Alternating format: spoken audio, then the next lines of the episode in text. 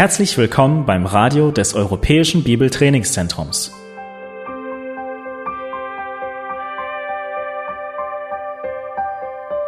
Unser Anliegen ist, dass der folgende Vortrag Sie zum Dienst für unseren Herrn Jesus Christus ermutigt.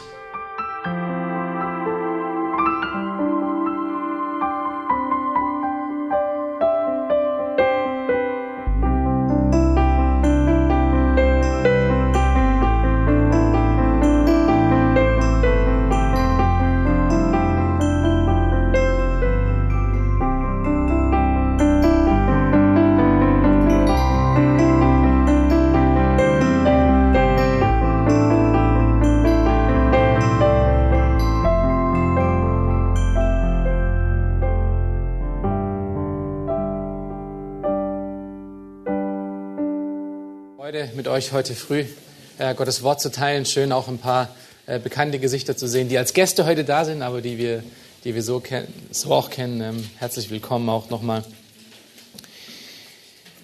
Schlagt bitte eure Bibeln zum äh, Titusbrief auf. Wir haben letzte Woche angefangen, ähm, eine Reihe angefangen, die äh, über den Titusbrief geht. Wir ein, hatten, eine Einleitung, wir hatten einen Überblick über den äh, Titusbrief gemacht. Wenn ihr euch das vielleicht nochmal anhören wollt oder ähm, lesen wollt, ja, könnt es von der Webseite runterladen oder einfach uns anschreiben und ich äh, kann euch auch gerne ähm, das Skript dazu geben.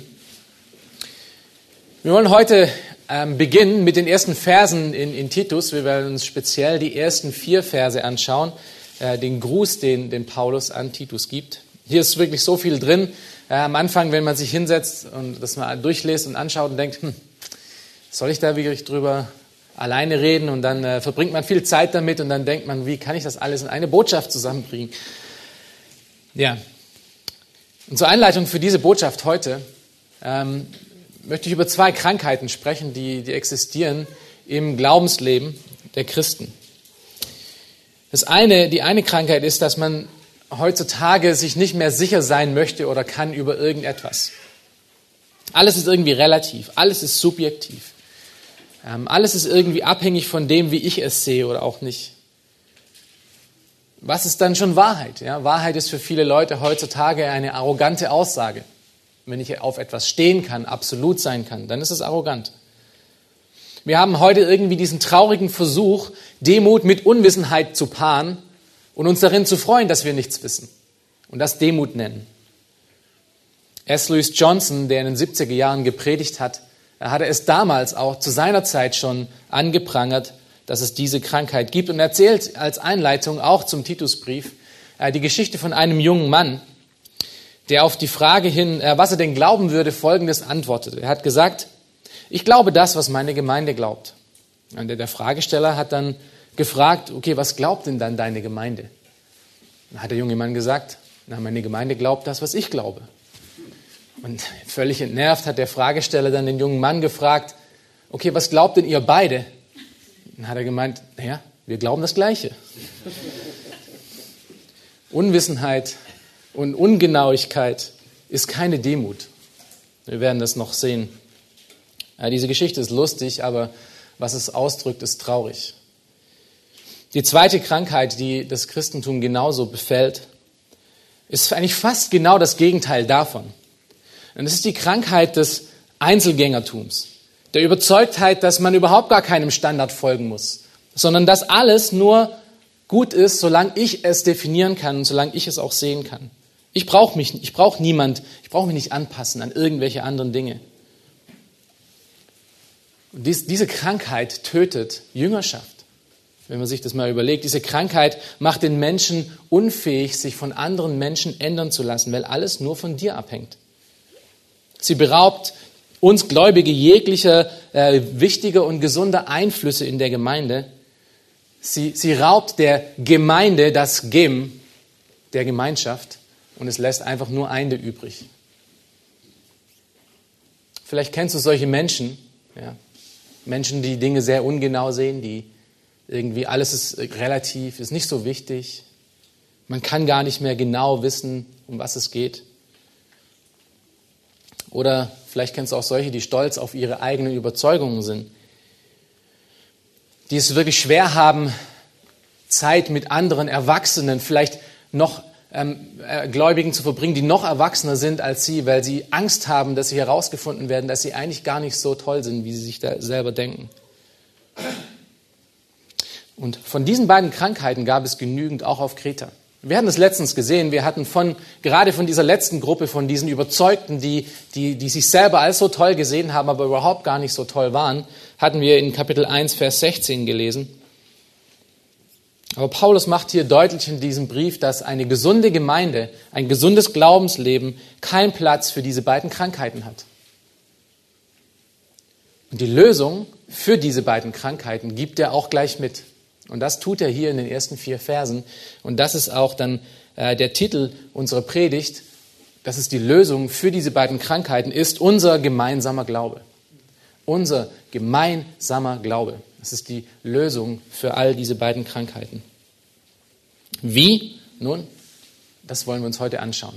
Die Zeit, die wir zusammen verbringen, äh, wollen wir uns um dieses Thema drehen. Nun bitte schlagt mit mir auf den Titusbrief, wer das noch nicht aufgeschlagen hat. Wir wollen die ersten vier Verse lesen. Paulus beginnt hier den Brief an Titus folgendermaßen. Er sagt, Paulus, Knecht Gottes und Apostel Jesu Christi, gemäß dem Glauben der Auserwählten Gottes und der Erkenntnis der Wahrheit, die der Gottesfurcht entspricht, aufgrund der Hoffnung des ewigen Lebens, das Gott, der nicht lügen kann, vor ewigen Zeiten verheißen hat zu seiner Zeit aber hat er sein Wort geoffenbart in der Verkündigung, mit der ich betraut worden bin nach dem Befehl Gottes, unseres Retters. An Titus, mein echtes Kind, nach unserem gemeinsamen Glauben. Gnade, Barmherzigkeit. Friede sei mit dir von Gott, dem Vater und dem Herrn Jesus Christus, unseren Retter.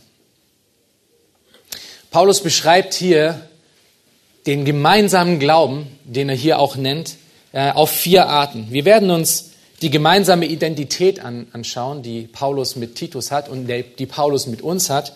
Das ist in Vers 1. Wir werden die gemeinsame Ausrichtung sehen. Das ist in Versen 1 bis 2. Wir werden gemeinsame Botschaft anschauen, die gemeinsame Botschaft. Das in den, in den ersten drei Versen finden wir die. Und wir werden die gemeinsame Eigenschaften sehen, charakterliche Eigenschaften in Vers 4. Also für die, die mitschreiben, gemeinsame Identität, Identität, gemeinsame Ausrichtung, gemeinsame Botschaft, gemeinsame Eigenschaften. Lasst uns mit dieser, mit dieser ersten, mit der ersten Beschreibung des gemeinsamen Glaubens anfangen. Es ist die gemeinsame Position in Vers 1. Paulus beschreibt hier sich und seinen Dienst auf zweierlei Arten und Weisen. Er, er, er beschreibt seine Identität sowohl als auch seine Autorität. Vers 1. Paulus, Knecht Gottes. Das ist seine Identität. Er ist ein Knecht Gottes. Er ist ein Sklave. Das ist, was das Wort hier bedeutet. Das griechische Wort dahinter ist das Wort Doulos und es bedeutet nichts anderes als ein Sklave zu sein. Nun, wenn, wenn Paulus der, der Sklave ist, wer ist denn der Herr? Das ist das dritte Wort in unserem Brief. Knecht Gottes. Gott ist der Herr. Paulus der Sklave. Und Paulus reiht sich hier mit dieser Beschreibung in eine lange Liste von Glaubenshelden ein, welche am, am letzten, äh, letztendlich auf diesen einen großen Glaubensheld, Jesus Christus, zurückgehen. Die alttestamentarischen Propheten waren alle Sklaven oder Knechte Gottes genannt. Mose wurde Diener Gottes genannt. Josua wurde Knecht Gottes genannt. Ein Knecht oder ein Sklave Gottes zu sein, war schon immer das größte Privileg eines Menschen. Und so sieht Paulus sich auch. Und das ist, was unser gemeinsamer Glaube deutlich macht. Das ist etwas, was wir mit ihm gemeinsam haben. Wir werden aus der Sklaverei der Sünde befreit mit der Errettung.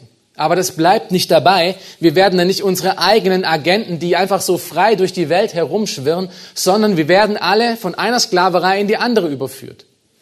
Nur ist die zweite Sklaverei, in der wir nun sind, eine gute Sklaverei. Wir haben einen guten Herrn. Wir sind Sklaven, Knechten Gottes geworden. Das ist, was Paulus in Epheserbrief Kapitel 2, Vers 1 bis 4 deutlich macht. Es hat ein Wechsel stattgefunden. Von, von einem schlechten Herrn zu einem guten Herrn. Und das trifft jetzt nicht nur auf die alttestamentarischen Propheten zu oder die Apostel, so wie Paulus, oder auf Paulus selber oder auf Titus, sondern es trifft auf dich und auf mich zu, wenn wir wirklich im Glauben sind. Wir sind alle im Glauben Sklaven Jesu Christi geworden. Nun, was bedeutet es, ein Sklave zu sein, ein Sklave Christi zu sein? Das ist nichts Schlechtes. Ein Sklave ist ein Leibeigener per Definition. Das heißt, er gehört nicht mehr sich selbst. Er hat kein Eigentumsbestimmungsrecht, er hat kein Recht über sich selber bestimmen, zu bestimmen, er hat kein Recht über seine Zeit, über seine Zukunft, über seinen Körper zu bestimmen. Als Sklave Gottes gehört dein Leben dem Herrn, nicht dir selber. Er entscheidet, was mit dir geschieht, er entscheidet zu welcher Zeit und er entscheidet es auf welche Art und Weise. Ein Sklave ist jemand, dessen Leben einem anderen gewidmet ist dessen eigene Interessen keine Rücksicht mehr haben. Ein Sklave ist jemand, der seinen eigenen Willen seinem Herrn vollkommen übergeben hat, beziehungsweise unterstellt hat. Ein Sklave baut auf das Königreich seines Herrn und nicht sein eigenes. Das ist, was es bedeutet, ein Sklave zu sein. Ein Sklave nimmt mit dieser Art des Seins eine, eine demütige Position ein, eine Position, welche vollkommen abhängig ist, welche vollkommen hingegeben ist und welche vollkommen Gehorsam bedeutet. Und das ist, wie Paulus sich gesehen hat. Das ist, was Paulus Titus daran erinnert. Und das ist auch, was wir wissen müssen. Du und ich, wenn wir wirklich wahrhaftig im Glauben sind, sind wir Sklaven Christi. Das beste Vorbild das beste Vorbild, wieso das so ist und wer das so ist, finden wir in unserem Herrn Jesus Christus, der sich nämlich selbst erniedrigte bis zum Gehorsam zum Tod. Das sehen wir in Philippa 2, Vers 8. Jesu Leben war intensiv auf das Reich Gottes und seine Herrlichkeit ausgerichtet. Er war der Knecht Gottes, der im Alten Testament versprochen wurde. Und er lebte es aus. Matthäus 6, Vers 9. Das ist, was Jesus ausmachte. Was, was ist Teil von seinem Gebet? Wie fängt sein hohes Gebet an? Dein Reich komme und dein Wille geschehe. Jesus sagt nicht nur uns, dass wir so beten sollen. Er sagt uns das, weil er es selber so getan hat und weil er es ausgelebt hat. Hier steht nicht dein Reich komme und mein Wille geschehe. Hier steht nicht mein Reich komme und dein Wille geschehe. Hier steht auch nicht mein Reich komme und mein Wille geschehe. Hier steht dein Reich komme, dein Wille geschehe. Das ist, was einen Knecht ausmacht, einen Sklaven. Den zweiten Aspekt, den, den Paulus hier äh, von seiner Position ähm, ausdrückt, ist der seiner Autorität oder seinem Auftrag. Auch wieder Vers 1, schaut euch das an. Paulus, Knecht Gottes und Apostel Jesu Christi. Paulus war ein Apostel. Wer war ein Apostel? Apostel waren spezielle Männer.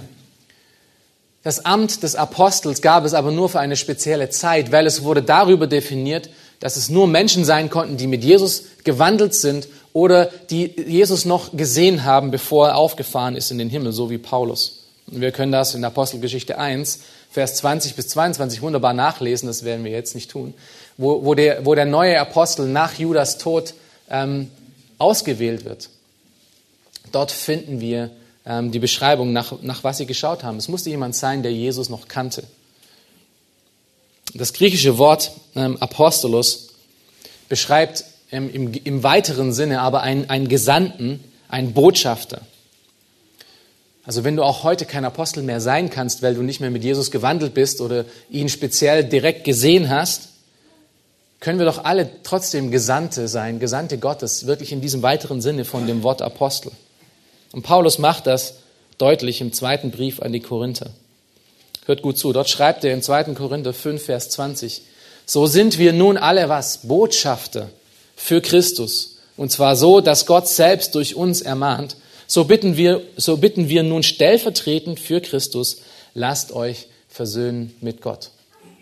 Das Wort Botschafter hier ist nicht das gleiche Wort Apostolos, aber das ist die gleiche Idee. Es ist jemand, der gesandt wurde, um eine Botschaft weiterzugeben.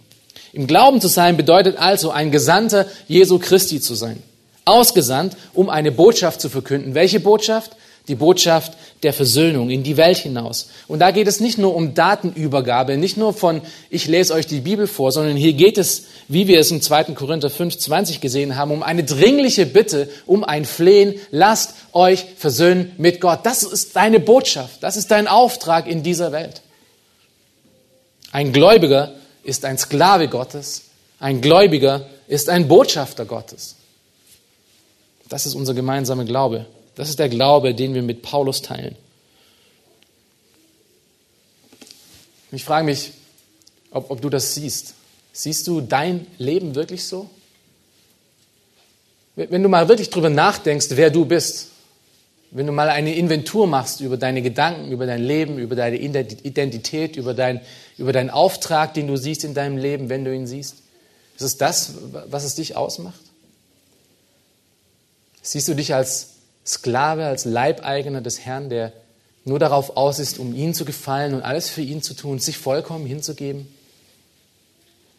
Bist du dir bewusst über deinen Auftrag oder definierst du immer noch deinen eigenen Auftrag selbst? Es ist wirklich wichtig, das zu kennen und zu wissen, wenn du sagst, dass du den gemeinsamen Glauben mit Paulus teilst. Am Ende wird es deine Entscheidung, deine Hingabe, deine Liebe in deinen Dienst definieren, wie du das siehst. Entweder du lebst dafür, das Königreich Gottes voranzubringen, oder du lebst dafür, dein eigenes Königreich voranzubringen und aufzubauen. Und das fängt alles mit dieser Überzeugung ein. Das ist wie die Einzelgänger, die Selbstgerechten, die sich selber definieren und die selber wissen, was besser ist und nicht nach dem gemeinsamen Glauben leben. Wir sind Sklaven, wir sind Gesandte. Das ist unsere gemeinsame Position, unsere, unsere gemeinsame Identität. Wir haben aber auch noch ein gemeinsames Ziel oder eine gemeinsame Ausrichtung. Das ist der zweite Punkt. Und das sehen wir in den ersten zwei Versen. Wir lesen nochmal. Paulus, Knecht Gottes und Apostel Jesu Christi, gemäß dem Glauben der Auserwählten Gottes und der Erkenntnis der Wahrheit, die der Gottesfurcht entspricht. Nun, dieser zweite Teil äh, fängt an mit einer Präposition, ja, das ist dieses Wort gemäß. Ähm, und im Griechischen ist dieses Wort das Wort kata und das ist so ein Allerweltswort, ein Wort, was wirklich viele Dinge bedeuten kann. Ja, wir kennen solche Präpositionen wie bis. Ja, bis kann wirklich viele Dinge bedeuten. Und so ist dieses Wort kata genauso. Es kann wirklich viele Dinge bedeuten. Und wir sehen das in den Übersetzungen wieder gespiegelt. Die besten drei deutschen Übersetzungen, äh, mit denen wir oft zu tun haben, Schlachter, Elberfelder, Luther, ähm, Lutherbibel, übersetzen es alle mit dem Sinn von gemäß, also nach dem Glauben, nach dem gemeinsamen Glauben. Und Paulus dann äh, meint hier, dass sein Dienst, sein, seine Identität nach dem gemeinsamen Glauben aufgebaut ist. Das heißt, es ist über diesen Glauben definiert. Es ist definiert über das, was Gott in der Schrift offenbart hat. Somit würde Paulus sagen, dass sein ganzes Leben als Sklave und Gesandter eben nur auf diese eine Grundlage aufgebaut ist. Diese Grundlage des gemeinsamen Glaubens. Paulus hat nicht noch eine Extralehre, ein Extrabuch, von dem er zieht, sondern es ist dieser gemeinsame Glaube. Und es gibt aber auch andere Übersetzungen, die dieses Wort leicht anders ausdrücken und somit ein kleine wenig eine andere Richtung geben. Und das sind zum Beispiel die englischen Übersetzungen, ähm, sehr gute englische Übersetzungen, ESV und NIV. Die übersetzen diese Präposition mehr in die Richtung als Ziel. Als Ziel in der Art und Weise um des Willens von. Und somit würde Paulus hier bedeuten und sagen, dass seine Sklaverei und seine Knechtschaft, seine Knechtschaft und seine, sein Apostelamt dafür da ist, um den Glauben der Gläubigen zu stärken und um die Erkenntnis des Glaubens weiterzuführen. Schaut euch das mal an, Vers 1. Wir würden es dann so lesen, Paulus, Knecht Gottes und Apostel Jesu Christi, für den Glauben der Auserwählten Gottes und der Erkenntnis der Wahrheit, die der Gottesfurcht entspricht. Man kann hier viel drüber lesen und die einen sehen das so, die anderen sehen das so. Ähm, am Endeffekt macht es wirklich nichts aus, welches davon es ist, weil beides ist wahr. Beides stimmt. Beides beschreibt Paulus und beides beschreibt uns. Der Dienst des Paulus ist nämlich wirklich und tatsächlich immer allein auf der Grundlage der offenbarten Schriften aufgebaut, auf den gemeinsamen Glauben. Und er macht das in Epheser 2, Vers 19 bis 20 deutlich, Verse, die wir hier als Ecksteingemeinde schon gut kennen. Dort schreibt er, also sind wir nun nicht mehr Fremdlinge ohne Bürgerrecht, sondern ihr seid Mitbürger der Heiligen und Aus, Aus, äh, Hausgenossen Gottes, auferbaut auf der Grundlage der Apostel und Propheten, in dem Jesus Christus selbst der Eckstein ist. Paulus gemeinsamer Glaube, Paulus, Paulus Glaube, den er mit uns gemeinsam hat, ist aufgebaut auf die Schriften, auf die offenbarten Schriften. Aber so wie die Worte und das Denken von Paulus auf diese Offenbarung Gottes aufgebaut ist, ist es auch das Ziel seines Denkens und seines Handelns, um den Glauben der Gläubigen zu fördern. Und er macht das in 2. Korinther 5, 13 bis 15 deutlich, wo er schreibt, denn wenn wir je außer uns waren, so waren wir es für Gott. Wenn wir besonnen sind, sind wir es was? Wir sind es für euch. Denn die Liebe des Christus drängt uns, da wir von diesem überzeugt sind. Wenn einer für alle gestorben ist, so sind sie alle gestorben. Und er ist deshalb für alle gestorben, damit die, welche leben, nicht mehr für sich selbst leben, sondern für den, der für sie gestorben und auferstanden ist. Und schau dir nochmal Vers 1 an. Das ist wirklich so wichtig. Zu was führt denn diese Erkenntnis, dieses Wissen? Zu was führt denn Bibelwissen? Zu was führt denn die Erkenntnis der Wahrheit? Was steht dort? Sie führt zu Gottesfurcht. Sie führt zu Gottesfurcht. Hör mir gut zu. Das Neue Testament macht es wirklich unmissverständlich deutlich, dass es ohne wachsende Erkenntnis ohne Lehre, ohne Schule der Bibel, also ohne die, ohne die wachsende Erkenntnis in den Dingen Gottes, dass es keine wachsende Heiligung, keine wachsende Gottesfurcht gibt. Und ich hatte das letzten Sonntag schon mal zitiert. Das ist was, das ist, was Petrus im zweiten Petrusbrief im ersten Kapitel ziemlich deutlich macht. In Vers 3, wir werden es nicht nochmal lesen, aber in Vers 3 äh, von 2. Petrus 1, wenn ihr nach, das nachprüfen wollt, könnt ihr zu Hause nachschauen. Dort macht er genau diesen Punkt. Du kannst vielleicht sagen, ja, man kann ja viel über Jesus wissen, aber keine Lieben haben. Das stimmt. Man kann viel über Jesus wissen und gottlos sein. Wissen allein schützt bekanntlich äh, vor Torheit nicht. Ähm, aber es ist ebenso wahr, dass es ohne fortschreitende Erkenntnis in den Dingen des Herrn keine fortschreitende Heiligung gibt. Ich glaube das wirklich mit all meinem Herzen. Wir, wir sind, wir sind von, von Gott dazu berufen, durch die Botschaft, die wir bekommen haben, die Botschaft des Evangeliums, Menschen zum Glauben zu bringen, zu Jesus zu führen.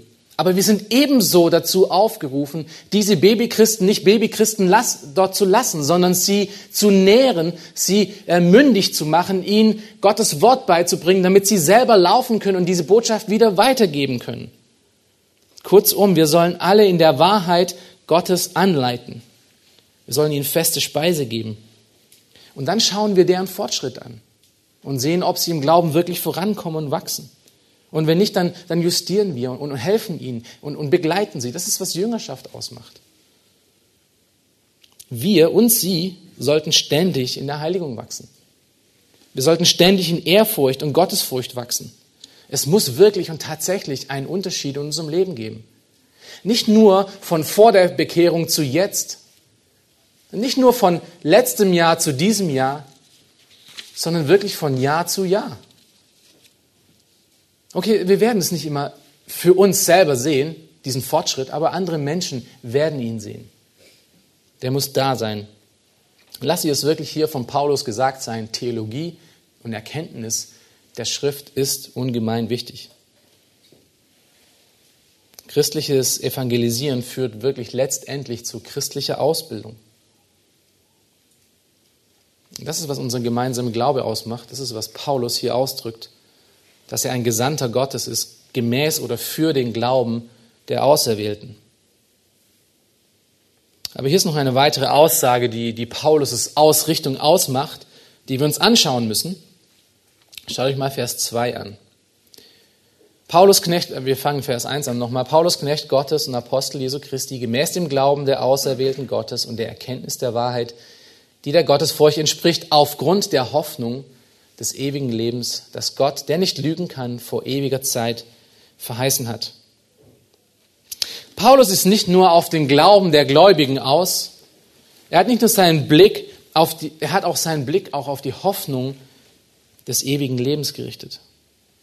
Und was ist diese Hoffnung des ewigen Lebens, von dem er hier spricht? Es ist nicht nur eine Hoffnung von, wo ich jetzt denke, sage, ich hoffe, morgen wird es schneien, ja, sondern es ist eine wirklich feste, unumstößliche Überzeugung. Auch wenn Paulus' Blick auf den Glauben der Menschen gerichtet ist, auch wenn er ein Diener in dieser Weltzeit ist, ist sein Blick letztendlich auf das, was noch kommt. Und auch damit ist er in guter Gesellschaft. Hört mal zu, was Hebräer 12, äh, Vers 2 ausdrückt über Jesus Christus. Jesus, der Anfänger und Vollender des Glaubens, der um der, um, um der vor ihm liegenden Freude willen das Kreuz erduldete und dabei die Schande für nichts achtete. Wieso erduldete Jesus das Kreuz? Jesus ging an das Kreuz nicht, weil er ein Masochist ist. Nicht, weil er Freude daran fand, um an Holz genagelt zu werden. Jesus ging letztendlich an das Kreuz wieso? Weil er etwas vor sich sah. Etwas, was noch vor ihm stand. Die Freude auf die Zukunft. Und all die Glaubenshelden im Alten Testament, die Propheten und die Apostel, die taten genau das Gleiche. Paulus befindet sich hier in guter Gesellschaft. Hebräer 11, Vers 16 schreibt über diese Glaubenshelden im Alten Testament. Nun aber trachten sie nach einem besseren, nämlich einem himmlischen. Darum schämt sich Gott nicht, ihrer Gott genannt zu werden, denn er hat ihnen eine Stadt bereitet. Das ist, was die Glaubenshelden in Hebräer 11 ausmachten. Das ist die ganze alttestamentarische Glaubensgesellschaft. Sie schauten alle auf etwas, was sie nicht bekamen auf die Hoffnung, die vor ihm lag. Jesus tat das. Er sah auf die Hoffnung, die vor ihm lag. Und deshalb konnte er alles erdulden. Und ratet mal, was Paulus gemacht hat. Auch er tat alles, was er tat, weil er auf die Dinge sah, die vor ihm lagen. Er konnte alles das erdulden. Die Steine, das Bespucken, das Verfluchen, das Hinaustreiben aus der Stadt. Alles, was auf ihm zukam, konnte er erdulden, weil er auf die Dinge sah, die vor ihm lagen. Und so erinnert Paulus Titus auch daran, der ebenso Probleme haben wird. Titus, du kannst das alles erdulden, nur wenn dein Blick auf das ist, was kommt. Das ist unser gemeinsamer Glaube. Das muss auch dein Blick sein. Ist es das? Ist es dein Blick? Kannst du sagen, ich erdulde alles wirklich in dieser Welt, weil ich weiß, das, was hier ist, ist nur zeitlich und vergänglich? Ist es wirklich der Motivationsfaktor für deinen Dienst? Christus wird wiederkommen. Halleluja, er wird wiederkommen. Und ich möchte, dass so viele Menschen wie möglich das miterleben können. Wenn wir so glauben, dann gibt es uns eine notwendige Distanz in dieser Welt zu den Dingen von dieser Welt. Aber das war nicht nur Paulus, das macht nicht nur seinen gemeinsamen Glauben aus, sondern es ist auch wirklich unser Glaube, den wir ausleben sollten, auch mit Hoffnung auf Christus. Und Paulus zeigt dann hier in, äh, in dem nächsten Vers eine weitere, eine dritte Gemeinsamkeit unseres Glaubens auf. Und das ist in Vers äh, 3, der dritte Punkt. Zu seiner Zeit aber hat er sein Wort geoffenbart in der Verkündigung, mit der ich betraut worden bin, nach dem Befehl Gottes, unseres Retters. Auch in diesem Vers steckt so viel drin, dass wir nur kurze Zeit damit verbringen können. Ansonsten würde es das sprengen. Aber schau dir, schau dir den Vers nochmal an, liest Vers 3 nochmal. Was sagt denn Paulus hier über sich und seine Worte, die er spricht? Paulus wusste, dass seine Verkündigung Gottes Worte waren. Das ist doch krass, oder? Stell dir mal das vor, was das für seine Autorität sagen würde. Ich kann mir Paulus nicht vorstellen, dass er wie die, wie die Jungs, die heute alle in Starbucks sitzen mit ihren Nickelbrillen und ihren kurzen ähm, gebügelten Hosen, äh, die sich alle Gedanken darüber machen, ob es vielleicht so sein könnte, oder es könnte ja auch vielleicht so sein, die Hermeneutik der Demut, ach, ich bin so demütig, ich weiß eigentlich gar nichts richtig. Das ist auch nicht Paulus. Paulus sagt, ich weiß, die Worte, die ich spreche, das sind Gottes Worte. In dieser Welt nicht gerade demütig angesehen, aber das ist, was Paulus gesehen hatte. Und was ist dann geschehen? Wann, wann ist das geschehen? Wann hat, wann hat Gott Paulus diese Worte gegeben? Wir sehen es in diesem Vers. Zu seiner Zeit aber hat er das Wort geoffenbart in der Verkündigung, mit der ich betraut worden bin, nach dem Befehl Gottes. Es ist nach, nach Gottes Zeitplan gewesen, nicht nach Paulus. Paulus ist nicht irgendwann mal zum Glauben gekommen und hat gesagt, okay, jetzt klinke ich mich ein in diese Sache und ich bekomme das jetzt, sondern Gott hat es ihm gegeben. Es ist nach seiner Zeit gewesen. Gott hat ihn damit betraut. Nicht Paulus. Er ist nicht aufgestanden und hat gesagt, ich werde jetzt Apostel. Ich werde jetzt Gesandter Jesu Christi. Das ist mein, das ist, was ich total cool finde. Das ist, was ich machen möchte mit meinem Leben. Ich möchte sterben für das Kreuz. Nein, Gott hat ihm das gegeben. Es ist nach dem Befehl Gottes. Vers 3. Und das ist auch Teil unserer gemeinsamen Botschaft. Unsere gemeinsame Botschaft ist das Wort Gottes. Und wir sind dazu auserwählt und eingesetzt von Gott zu seiner Zeit, nach seinem Willen. Das heißt, wir folgen keinem Menschenwort, sondern wir folgen Gottes Wort. Das heißt, es gibt hier eine gewisse Autorität, wenn wir wirklich treu sind und Gottes Wort wiedergeben. Das ist, was Petrus im zweiten Petrusbrief später nochmal deutlich macht. 2. Petrus 1, 20 bis 21. Dort schreibt er, Dabei sollt ihr vor allem das erkennen, dass keine Weissagung der Schrift von eigenmächtiger Deutung ist, denn niemand wurde eine Weissagung durch menschlichen Willen hervorgebracht, sondern vom Heiligen Geist getrieben haben die heiligen Menschen Gottes geredet, so wie Paulus. Nun, wie hat Paulus diesen Auftrag bekommen? Wir haben es schon gesehen und gesagt, er wurde gesandt nach dem Befehl des Herrn. Kein Mensch kann sich selber zum Botschafter Jesu Christi machen. Es sei denn, er wird von Gott gesandt. Aber nun hat Gott nicht nur Paulus und die Apostel gesandt, sondern ratet mal, wen noch. Gott hat auch dich gesandt. Du glaubst mir nicht? Matthäus 28, 19 bis 20. Das ist ein Befehl, der an alle Gläubige geht. Dort steht, so geht nun hin und macht zu Jüngern alle Völker und tauft sie auf den Namen des Vaters und des Sohnes des Heiligen Geistes und lehrt sie alles halten, was ich euch befohlen habe. Hier geht es wiederum um diese gesunde Lehre. Und siehe, ich bin bei euch bis alle Tage, alle Tage bis an das Ende der Weltzeit. Amen. Das ist dein Auftrag. Wir haben das mit Paulus gemeinsam. Wir sind Gesandte Gottes nach seinem Willen. Wir haben eine Botschaft und einen Auftrag bekommen. Es ist Gottes Befehl. Du bist ein Botschafter mit einer Botschaft und einem Auftrag. Und wiederum die Frage, ist dir das, weißt du das? Denkst du daran und lebst du das? Oder existierst du einfach nur für dich vor dich hin? Tag für Tag, Sonntag für Sonntag? Schau dir jetzt nochmal diese ersten drei Verse an. Wir sehen hier einen Teil dieser Botschaft, äh, von der Paulus hier spricht in Vers 3. Auf eine Art und Weise erinnert, erinnert Paulus hier in diesen drei Versen in einer ganz kompakten Theologie Titus daran, was der Inhalt dieser Botschaft sein soll und was er den Menschen beibringen soll. Wir sehen hier ganz kurz, ich bringe es ganz kurz zusammen, in Vers 1 äh, spricht er hier über die Auserwählten Gottes. Nur so ein Thema wieder, ja, wo, wo manche Menschen denken, ah ja, das ist das Steckenpferd dieser Menschen, ja, das sind Calvinisten, ja, es tut mir leid, ich habe Titus nicht geschrieben. Ähm, keiner von uns hat Titus geschrieben. Paulus hat Titus geschrieben und er nennt hier die Gläubigen Auserwählte Gottes. Das heißt, Paulus spricht hier auf eine Art und Weise ganz intensiv über die souveräne, das souveräne Wirken in der Menschheit. Glaube ist von Gott gewirkt. Paulus macht das unmissverständlich deutlich in Epheser 2, Vers 8. Selbst den Glauben, den du benötigst, um im Glauben zu sein, ist ein Geschenk Gottes. Wozu? Damit kein Mensch sich rühmen kann. Er ist derjenige, der auch den Glauben erhält. Er ist der Anfänger und er ist der Vollender. Hebräer 12.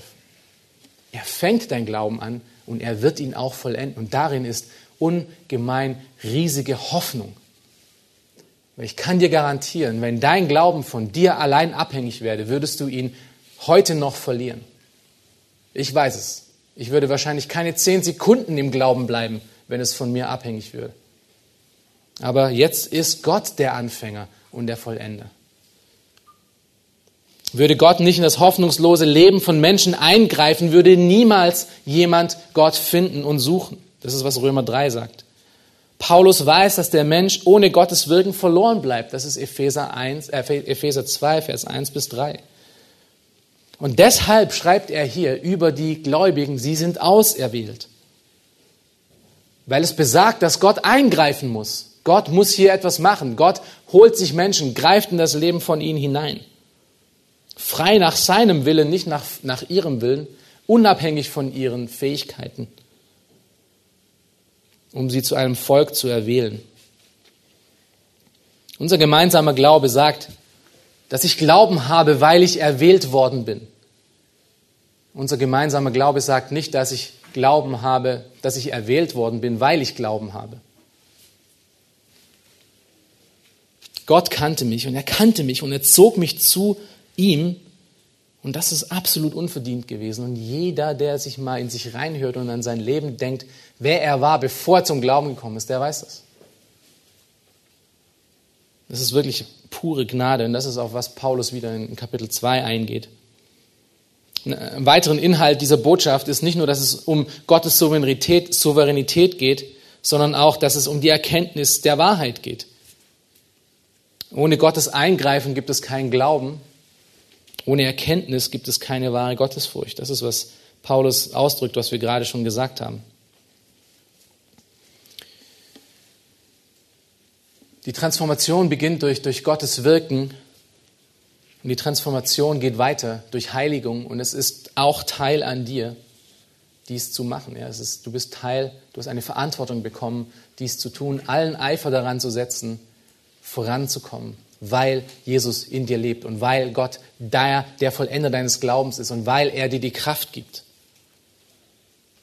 Die dritte Sache, was die Botschaft anbetrifft, sehen wir auch in Vers 1. Sie resultiert dann in Gottesfurcht. Da habe ich schon genügend drüber gesagt.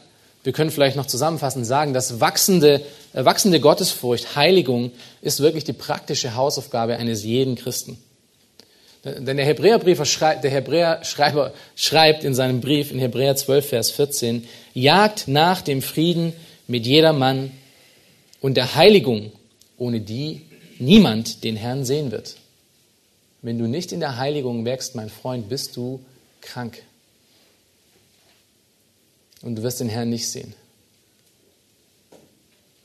Und dann viertens, Glaube hat seine Hoffnung in der Zukunft. Das ist auch ein Teil seiner Botschaft. Ähm, wir haben es gerade schon beschrieben. Es ist wirklich eine wichtige Komponente äh, von unserem gemeinsamen Glauben. Das ist die gemeinsame Botschaft.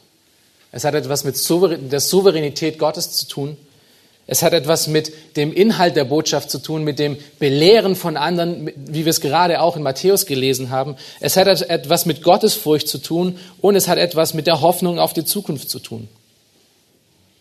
Und dann viertens und, und letztens, unsere gemeinsame Botschaft, unser, unser gemeinsamer Glaube hat gemeinsame Eigenschaften, die, sie, die es produziert. Und das ist in Vers 4. Und das ist Teil von dem, was, was Paulus Titus wünscht für seinen Dienst. Aber dadurch gibt er ihm auch Ausrichtung auf das, wie sein Leben aussehen soll und wie das Leben aller andere aussehen soll. Und das ist, was wir im Titusbrief sehen werden. Das, was, was Paulus Titus hier wünscht, ist das, was er ihm als Auftrag gibt, was er den anderen belehren soll. So sollen sie auch werden und sein. Vers 4. An Titus, mein echtes Kind, nach unserem gemeinsamen Glauben, Gnade, Barmherzigkeit, Friede sei mit dir von Gott, dem Vater und dem Herrn Jesus Christus, unserem Retter.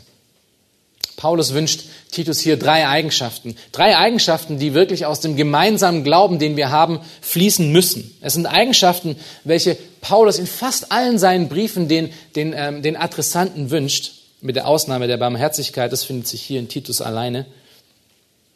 Er fängt hier an mit Gnade. Gnade sei mit dir.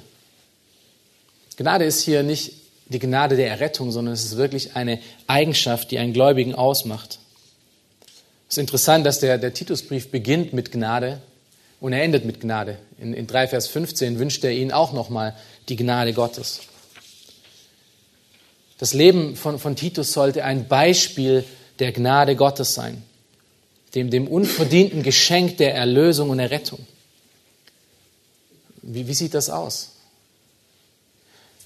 Ein Gläubiger, der von Gnade getrieben ist und von Gnade durchtränkt ist, Der ist ein Mensch mit, mit wirklich sehr viel Liebe, mit viel Vergebung, mit viel Geduld und mit einem weiten Herzen. Und was meine ich hier mit weitem Herzen? Ich bekomme das aus dem zweiten Korintherbrief. Dort schreibt Paulus den Korinthern in, in Kapitel 6 und erinnert sie daran, dass sie auch so wandeln sollen, wie sie die Gnade empfangen haben. Beziehungsweise er sagt ihnen, dass sie die Gnade nicht vergeblich empfangen haben sollen. 2. Korinther 6, Vers 3 bis 12. Und, und habt mal Acht darauf, was er dann über sich und die Apostel sagt, wie sie gelebt haben. Und im, im Endeffekt sagt er den ähm, Korinthern dann, ihr seid nicht so. Er schreibt hier 2. Korinther 6, Vers 3 bis 12. Wir haben niemand irgendeinen Anstoß. Äh, wir geben niemand irgendeinem Anstoß, damit der Dienst nicht verlästert wird, sondern in allem empfehlen wir uns als Diener Gottes, in viel standhaftem Ausharren, in Bedrängnissen, in Nöten, in Ängsten, unter Schlägen, in Gefängnissen, in Unruhen, in Mühen, im Wachen, im Fasten, in Keuschheit, in Erkenntnis, in Langmut, in Freundlichkeit, im Heiligen Geist, in ungeheuchelter Liebe, im Wort der Wahrheit, in der Kraft Gottes, durch die Waffen der Gerechtigkeit in der rechten und der linken, unter Ehre und Schande, bei böser und guter Nachrede, als Verführer in Anführungsstrichen und doch wahrhaftig, als Unbekannte und doch wohlbekannt, als Sterbende und siehe, wir leben, als Gezüchtigte und doch nicht getötet, als Betrübte, aber immer fröhlich, als Arme, die doch viel Reiche machen und als solche, die nichts haben und doch alles besitzen.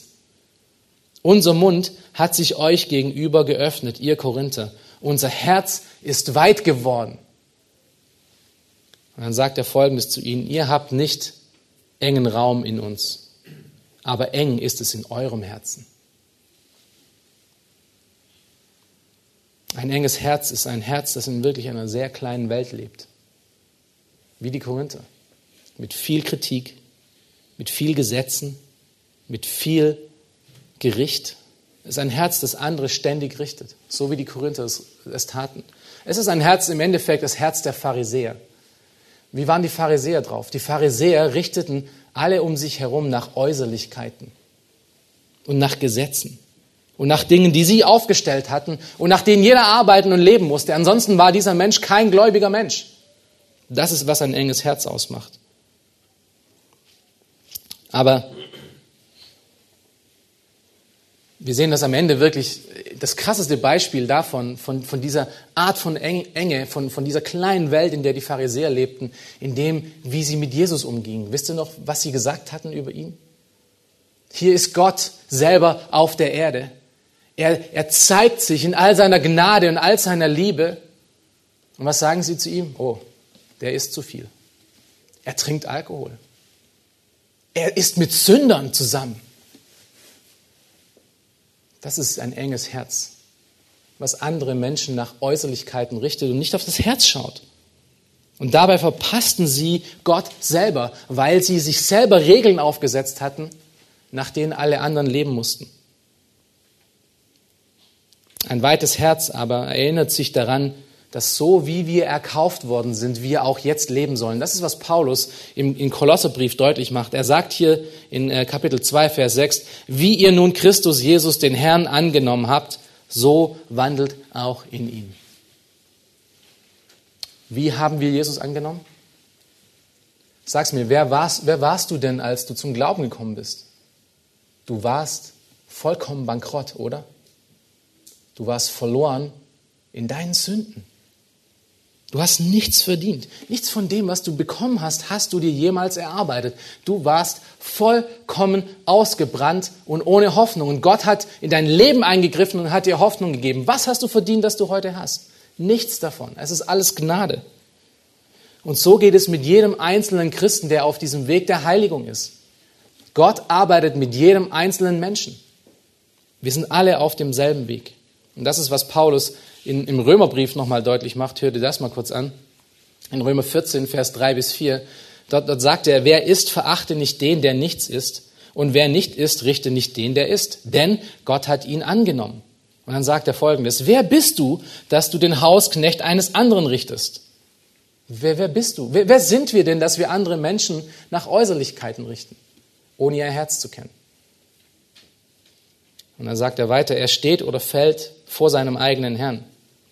Es wird aber aufrecht gehalten werden. Ähm, er wird aber aufrecht gehalten werden, denn Gott vermag ihn aufrecht zu halten. Ein weites Herz ist ein Herz, das in Gnade lebt. Ein Leben in Gnade ist etwas, was, ein, was gesunde Gemeindeleiter ausmachen sollen. Paulus sagt das zu Titus, er soll selber so leben. Es ist, was gesunde Gemeindeglieder ausmacht. Das ist, was Titus den Gemeindegliedern beibringen soll in Kapitel 2, was wir noch sehen werden. Er geht später nochmal darauf ein. Und dann am Ende von Kapitel 2 zeigt er noch, dass es genau das ist, was der Motor ist für eine gesunde Gemeinde. Die Gnade Gottes ist erschienen. Ja, wir hatten schon mal eine Predigt darüber gehört. Wir werden es nochmal hören. Die Gnade Gottes ist erschienen, die was tut? Sie nimmt uns in Zucht, um gottesfürchtig zu leben in dieser Welt. Die zweite Eigenschaft, die, die Gott hier Titus ähm, wünscht und, und nennt, ist die, äh, ist die Eigenschaft der Barmherzigkeit. Und das hat wirklich was mit Gnade zu tun. Äh, Barmherzigkeit ist ausgelebte Gnade. Es ist Gnade in Aktion. Es ist zu sehen, dass man selber nichts verdient hat und dass man alles bekommen hat, was man hat und dass man deswegen auf andere Menschen zugeht, die Not haben. Das ist Barmherzigkeit. Es ist Gnade in Aktion. Auch wenn ähm, nicht alle Übersetzungen Barmherzigkeit hier stehen haben, was wahrscheinlich an, an, an den äh, Manuskripten liegt, die dahinter liegen, ist es nichtsdestotrotz ein, eine, Barmherz eine Eigenschaft, ähm, die wir hier sehen und, und die wir uns auch daran erinnern müssen. Es hat etwas mit Gnade zu tun. Und dann Friede ist das letzte, die letzte Eigenschaft, die Paulus hier nennt. Und das ist eine Eigenschaft, die er in fast jedem Brief allen Menschen wünscht. Gnade, Barmherzigkeit und Friede. Wo, wo, wo kommen die her? Schaut euch den Vers nochmal an. Wo kommen diese, diese Dinge her? Wo ist die Quelle dafür? Vers 1 von Gott, dem Vater und dem Herrn Jesus Christus, unserem Retter. Das ist Vers 4 von Gott, dem Vater und dem Herrn Jesus Christus, unserem Retter. Paulus spricht hier von, von dem Frieden, Frieden im Herrn, der allen menschlichen Verstand übersteigt und sein ganzes Leben ausrichtet und sein ganzes Leben ausnordet. Es ist jemand, der sein komplettes Leben Gott übergeben hat, egal was kommen mag. Das ist das Wissen, dass Gott mich festhält und dass er um mich herum ist, dass er souverän ist, dass alles um mich herum souveräne Umstände sind, in der er mich führt, damit ich in sein Ebenbild verändert werde. Das ist Römer 8. Ich weiß aber auch, dass er alles für mich entscheidet, mich führt und mich behütet. Er, derjenige, der den Sturm auf dem See gestillt hat, ist auch derjenige, der die Stürme meines Lebens stillen kann. Und das ist, was Paulus im Philipperbrief deutlich macht wo er auch wieder über diesen Frieden spricht. Friede in Gott hat etwas mit dem Überlassen aller Dinge im Leben zu tun. Er schreibt hier in Philippa 4, Vers 6 bis 7, er sagt zu den Philippern und auch zu uns, sorgt euch um nichts, sondern in allem lasst durch Gebet und Flehen mit Danksagung euer Anliegen vor Gott kund werden. Und jetzt diese wunderbaren Worte, ja, so süß wie Honig. Und der Friede Gottes, der allen Verstand übersteigt. Das kannst du dir nicht vorstellen, was Gott in deinem Leben machen kann, wenn der Friede Gottes in dir wirkt. Der allen Verstand übersteigt, übersteigt wird eure Herzen und eure Gedanken bewahren. In wem? In Christus Jesus. Der Friede Gottes stellt sich dann ein, wenn, wenn ich in allen Umständen meines Lebens, in den Stürmen, in allen Lebenslagen volle, mit voller Überzeugung singen kann, was mir ist wohl in dem Herrn. Meine Seele ist gesättigt von Gott, nicht von den Dingen dieser Welt. Titus als, als Leiter von Leitern und als Leiter der Gemeinden und als Gläubige mussten diese Eigenschaften zeigen. Wir müssen diese Eigenschaften zeigen. Unser Leben soll ein Leben sein, das voller Gnade ist, mit weiten Herzen. Ein Leben voller Barmherzigkeit, ein Leben voller Friede und Zufriedenheit. Wieso? Weil wir wissen, dass wir nichts verdient haben von dem, was wir haben. Wieso hat Gott uns, wieso hat Gott dich erwählt? Nicht, weil du so toll bist, überhaupt nicht. Gott hat Israel erwählt, nicht weil sie die tollsten waren. Er sagt es im Alten Testament, er hat sie erwählt, weil sie die geringsten waren von allen. Also wenn du im Glauben stehst und ein echtes Kind Gottes bist, wenn, wenn du in der gleichen Überzeugung wie, wie Paulus wandelst, dann ist auch dieser Glaube deiner. Und dann müsstest du auch so leben. Das ist unser gemeinsamer Glaube, den Paulus hier dem Titus via diese Grüße deutlich macht.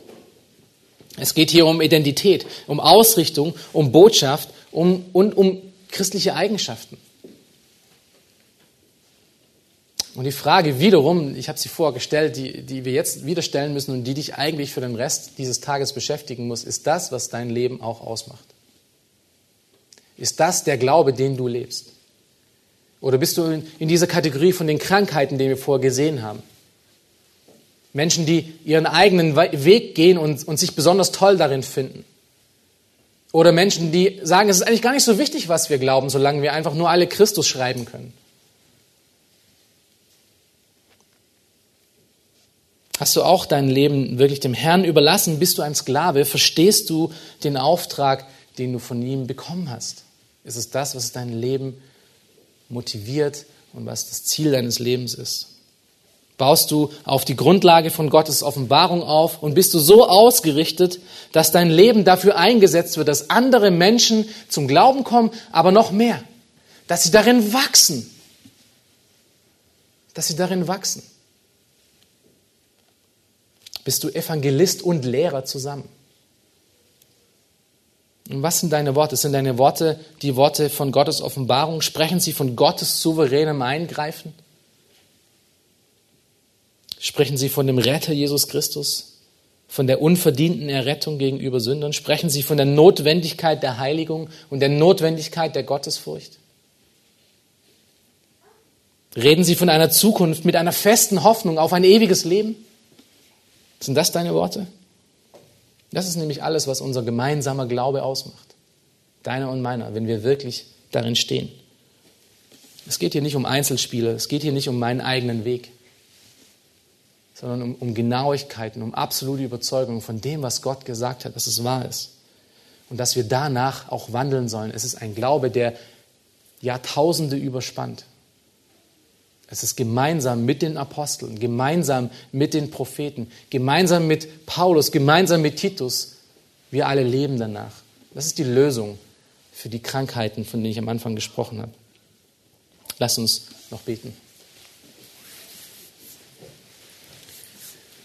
Großer Gott, Vater im Himmel, Herr, wir danken dir für die Zeit, die wir zusammen in deinem Wort hatten. Wir danken dir, Herr, dass wenn wir auf dein Wort schauen und uns Gedanken darüber machen, Herr, dass wir immer solche wunderbaren Dinge sehen und aufs Neue daran erinnert werden. Und so möchten wir dich bitten, Herr, dass du uns hilfst, dass wir daran denken, Herr, wer wir sind in diesem gemeinsamen Glauben und dass wir auch diese Dinge in unserem Leben widerspiegeln, dass wir auf dich bauen, dass wir unsere Identität kennen, dass wir unsere Ausrichtung kennen, dass wir unsere Botschaft kennen und dass wir auch unsere Eigenschaften widerspiegeln, Herr, wie, äh, wie du sie auch von uns möchtest. Dass wir Menschen sind, die mit weitem Herzen, mit, großem, mit großer Gnade und viel Liebe und Barmherzigkeit, Vergebung und mit großer Friede und Zufriedenheit in dieser Welt dir gute Botschafter sind, damit Menschen zum Glauben kommen und damit sie gestärkt werden und wachsen darin. In deinem Namen. Amen.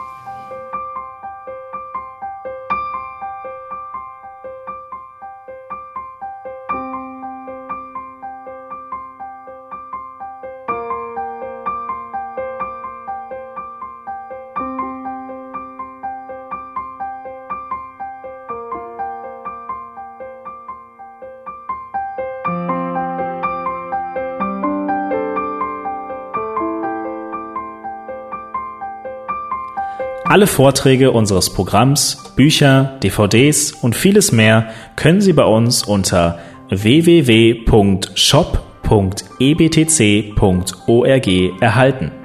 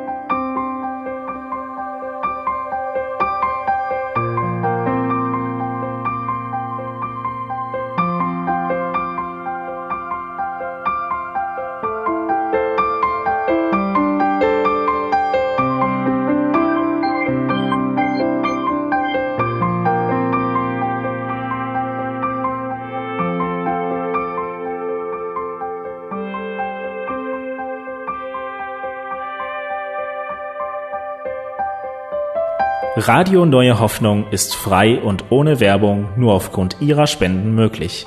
Wenn Sie weitere Informationen dazu finden möchten, wie Sie Radio Neue Hoffnung unterstützen können, besuchen Sie die Webseite www.rnh.de.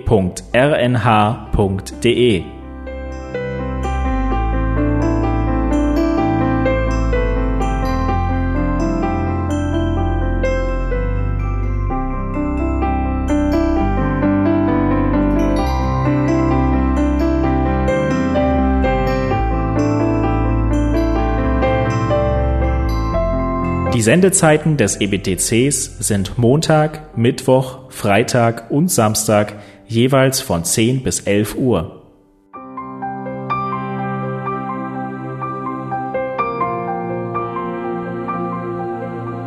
Sie finden uns im Internet unter www.ebtc.org. Eine E-Mail können Sie uns senden an radio.ebtc.org.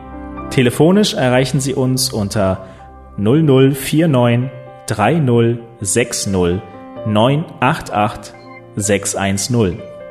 Unsere Postanschrift lautet an der Schillingbrücke 4 in 10243 Berlin, Deutschland.